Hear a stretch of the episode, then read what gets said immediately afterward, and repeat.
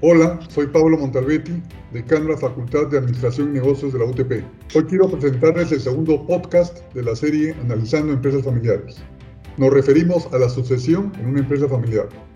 Probablemente una de las decisiones más relevantes y complejas, sobre todo cuando se trata del pase de la primera a la segunda generación, en la que cambian totalmente las reglas de juego.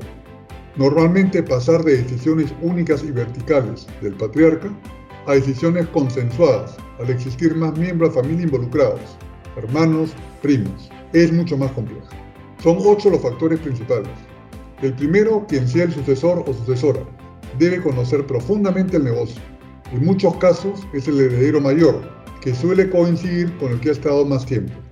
Es una práctica, pero no una regla. Debe ser conciliador con sus familiares pares.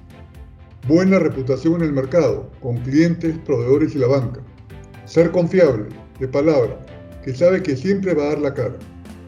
Preparado académicamente y además que lo siga haciendo en programas de alta dirección, especialización, competencias blandas, manejo directorios, finanzas y marketing.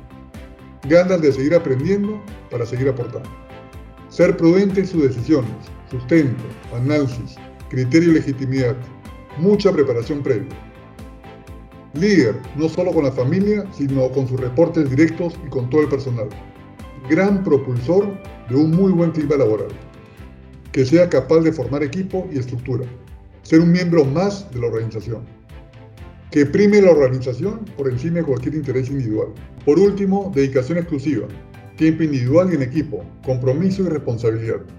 Ocho temas, ocho retos, ocho realidades. En el siguiente podcast compartiré los principales errores que pueden afectar la relación familiar y la performance de la empresa. Muchas gracias.